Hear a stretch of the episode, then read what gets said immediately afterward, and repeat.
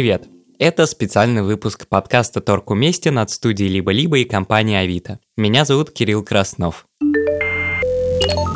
История продажи моего смокинга завершилась хэппи-эндом. Его купила пара, Руслан и Азиза, которые собирались пожениться во время карантина. И последние новости, они действительно расписались. Я видел их фотографии со свадьбы. Представьте, они стоят в ЗАГСе, держатся за руки, он в моем смокинге, она в белом пышном платье, и они оба в черных защитных масках. Но мои приключения в мире интернет-покупок на этом не закончились. И вот в чем дело. Помните, когда наступила пандемия, я заволновался, что смокинг сейчас никому не нужен. Тогда я выставил на продажу свои розовые гантели за очень низкую цену. Покупатель тут же нашелся, сразу перевел деньги и обещал приехать после отмены самоизоляции и забрать их. Я уже лично приеду и заберу. Но прошло два месяца, и от него никаких вестей. Меня, честно говоря, сразу удивила эта покупка. Она уже тогда показалась мне импульсивной и спонтанной. Так что я решил узнать, почему мы покупаем вещи под влиянием эмоций и как научиться более осознанно тратить деньги. В этом выпуске вы услышите истории людей про необычные эмоциональные покупки в интернете. Я позвонил психологу Елене Бердутиной, чтобы разобраться в их причинах. Мы делаем подкаст про покупки и продажи. Ага. Я покупал, значит, разные Она вещи. специализируется на психологии личности и изучает поведение и реакции людей в разных ситуациях. Меня зовут Елена Бердутина, я практикующий психолог, работаю в направлении, которое называется транзактный анализ. Транзактный или транзакционный анализ – это такая психологическая модель для описания поведения человека. В ее основе лежит довольно простой постулат. У нашей личности есть три состояния – родитель, взрослый и ребенок. У каждого из нас есть эта часть, этот бриллиант, который отвечает за чувства, эмоции, потребности. И про внутреннего ребенка сегодня очень много будет идти э, слов, потому что все, что касается импульсивности, это как раз-таки его зона ответственности. И ребенок, он часто действует по принципу удовольствия. Я буду делать то, что приносит мне удовольствие. Эти три части личности, по словам Елены, по-разному взаимодействуют с миром. И мы можем вести себя с позиции взрослого родителя или ребенка. Например, я могу спросить у вас, сколько время, и вы мне ответите 15 минут 12. И это будет взрослой-взрослой коммуникация, потому что я запросила у вас информацию, и вы мне ответили информацию. Во внутреннем родителе, в свою очередь, собраны впечатления и воспоминания о поведении наших родителей и модель отношений в семье, которую мы усвоили.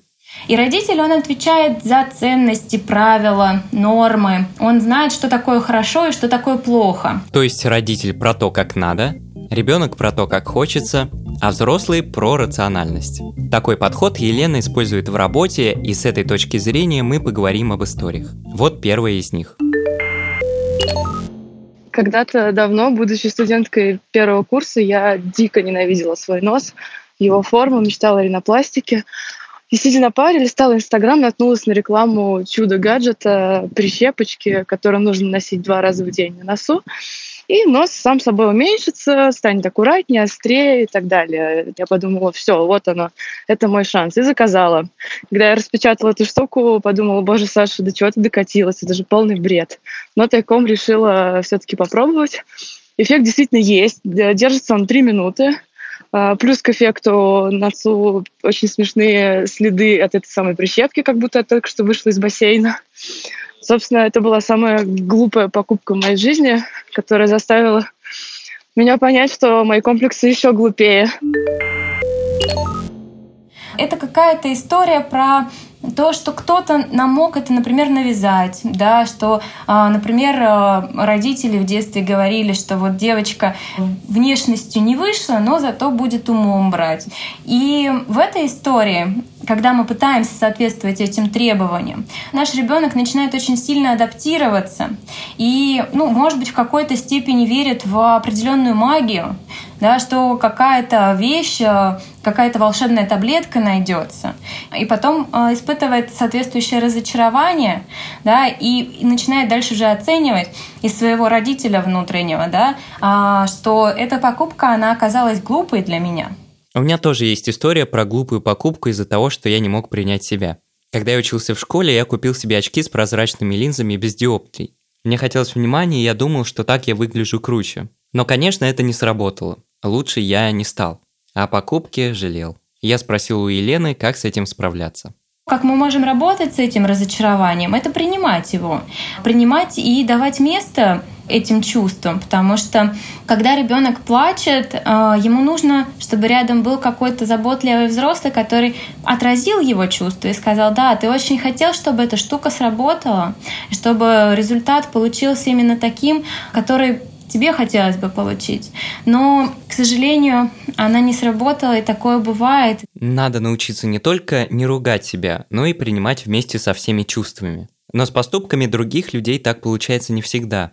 Следующая история о покупке ради сладкой мести. И да, если вы не знаете, чем заканчивается «Игра престолов», промотайте следующие пять минут подкаста. Дело было, когда все было на войне хайпа по «Игре престолов», все ждали каждую серию, а, не заходили в телеграммы, не читали в Фейсбуке, в общем, избегали всяческих спойлеров, как, как только можно.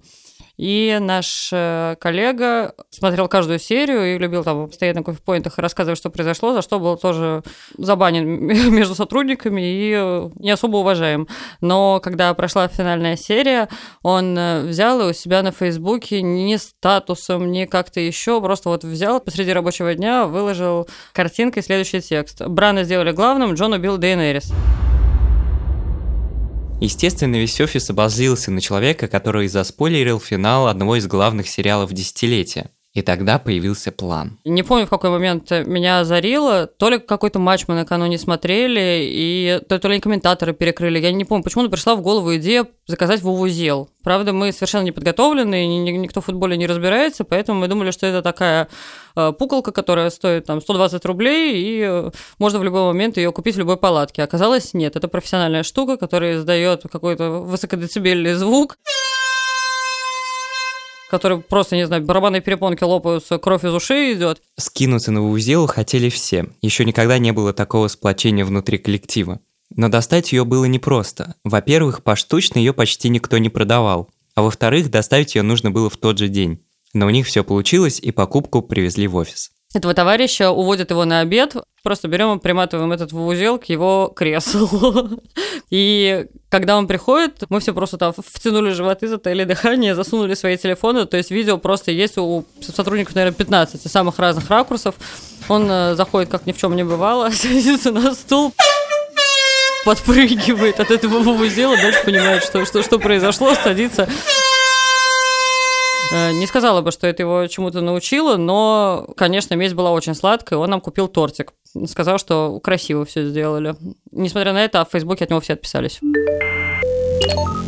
Когда я слушала эту запись, я представила себе такую картину, как э, у одного ребенка, значит, забирают его плюшевого медведя, а второй за это берет лопатку и бьет его по голове.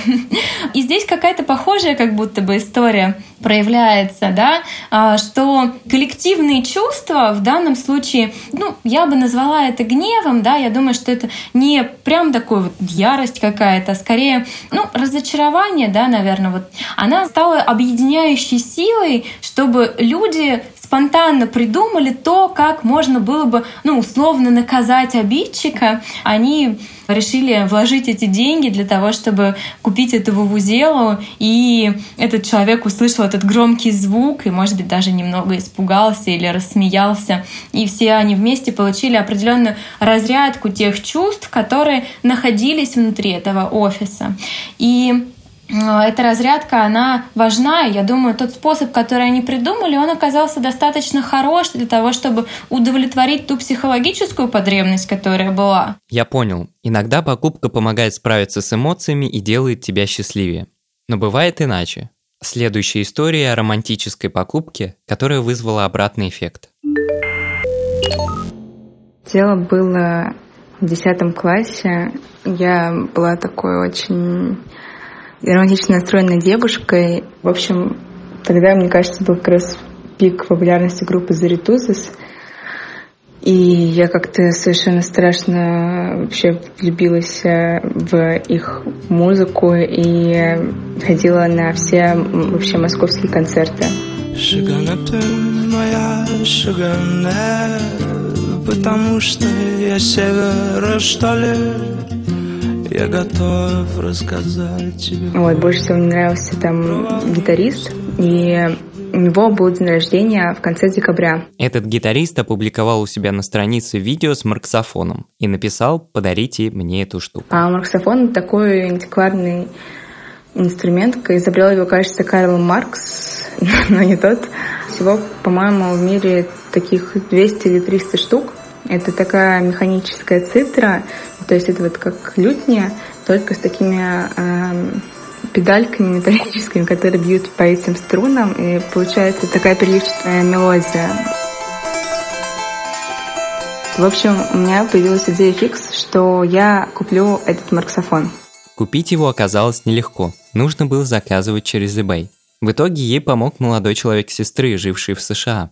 И покупка обошлась в 25 или 30 тысяч рублей. На самом деле страшная сумма. И я была так счастлива, когда он приехал. Я думала, что вот сейчас я, значит, вот расскажу ему, что я вот для него купила этот марксофон. И в итоге я ему написала, там сняла какое-то видео, где я наигрываю какую-то мелодию. И он не принял этого подарка. Он сказал, что вот, типа, будешь знаменитой марксофонисткой российской. Вот, но я, типа, этот подарок принять не могу. Марксофон еще долго лежал у нее без дела. Но несколько лет назад она все же продала его знакомому за небольшие деньги. И ну, очень рада, что в итоге он какие-то хорошие руки перешел, конечно.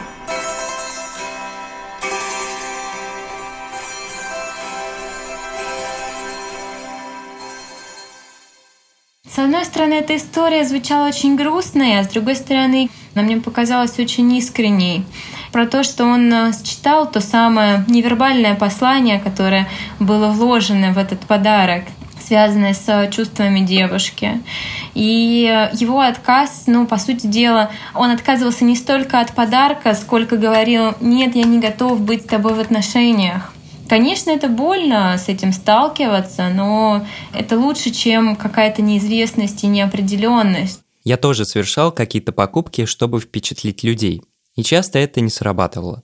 И вот как Елена объясняет, почему подаренная нами вещь оказывается для нас важнее, чем для другого человека. Как только в дело вступают какие-то чувства, ну, относящиеся к любви, к влюбленности, то тут э, мы хотим э, делиться собой, делиться этими чувствами, всячески делать так, чтобы другому человеку было приятно и совершать, возможно, ради него подвиги.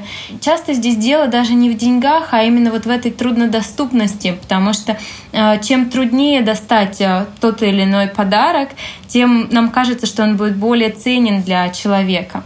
Здесь мы свои чувства выражаем не прямо, а косвенно. И любое действие, которое мы совершаем, как бы исходя из сокрытие своих чувств, да, не опираясь на них, а как-то какими-то иными способами, да, через те же самые подарки и так далее, и не произносим эти слова вслух, оно может быть обречено на этот самый провал. Но как нам все-таки прислушаться к себе и не совершать импульсивные покупки? Как договориться внутреннему ребенку и родителю? Взрослый может э, сказать, что да, я вижу, у тебя есть такая потребность, дорогой ребенок. И сейчас при этом у нас ограниченный бюджет, и тратить эти деньги на эту потребность э, неразумно. Но я подумаю о том, как я могу помочь тебе удовлетворить эту потребность и что я могу сделать для тебя. И это будет как раз-таки про осознанность. Вот что не дает мне покоя. Иногда желание не соответствует нашим финансовым возможностям. Почему же в каких-то случаях мы покупаем желаемую вещь, сколько бы она ни стоила, а в других случаях, наоборот, останавливаем себя? То, что ты сейчас описываешь, очень похож на такое э, распределение баланса энергии. И я бы это проанализировала с точки зрения, у какого человека в какой момент времени какая часть выступает такой рулевой силой. И для кого-то это будет, например, взрослый, который будет скрупулезно прописывать бюджет.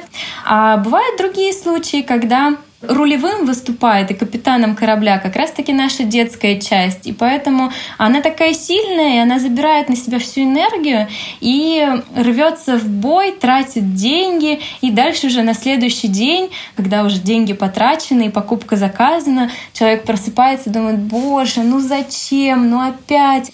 Поэтому очень многие советуют для того, чтобы избежать вот таких импульсивных покупок, набросать товары в корзину и вернуться к ним там на следующий день и свежим взглядом пересмотреть, а действительно ли мне нужно вот, вот этот весь список, или мне вообще ничего из этого не нужно. Кому чаще прислушиваться, к внутреннему родителю или внутреннему ребенку, ответа, конечно же, нет. Иногда поддаться желанию купить что-то бесполезное бывает очень приятно. И на этот случай есть лайфхаки о том, как тратить меньше денег. Вот примеры из статьи писательницы и журналистки Кристин Вонг, которая называется «Как перестать импульсивно тратиться раз и навсегда». Первый лайфхак. Отложите покупку на некоторое время. Если вы собираетесь потратить большую сумму, скажем, больше 10 тысяч рублей, отложите покупку на неделю. За это время можно хотя бы поискать скидки. А если эта трата больше 1000 рублей, то надо подумать о ней хотя бы 10 минут.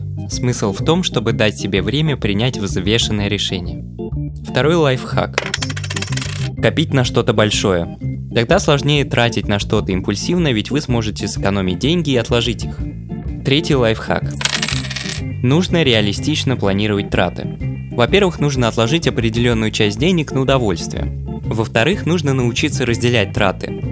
Те, которые вам нравятся, от тех, которые вы сильно любите. Сейчас объясню, что это такое. Например, мне нравится тратить деньги на походы в кино. Но по-настоящему я люблю покупать классные гаджеты. И вот если посчитать, сколько денег в прошлом году я потратил на развлечения, то как раз бы набралось на лишнюю пару умных часов. Ну а что мой покупатель гантелей? Я решил напомнить ему о себе и наконец-то позвонил. Алло. Алло, здрасте, Владимир? Да, Владимир. Да, здрасте, это Кирилл беспокоит. Помните, вы пару месяцев назад у меня гантели покупали? Я хотел про себя напомнить. Может, вы забыли? Да, я все помню, просто что-то в делах зарылся в последнее время. Вот, но я помню про гантели, да, я их заберу, возможно, даже в ближайшее время. Они же там никак не мешают, не отягощают. Не, не мешают. Я просто подумал то, что мало ли у вас мой контакт затерялся или что-то такое, и не, решил не, не, напомнить. я все помню. Спасибо большое, это очень приятно. Хорошо, вы тогда звоните, как э, Да, да, будет хорошо, возможность, или можем э, договориться просто, если так удобнее, и где-то пересечься. Мгм. Ну, хорошо, да, если что, я там напишу заранее. Все, хорошо, спасибо большое. Мгм.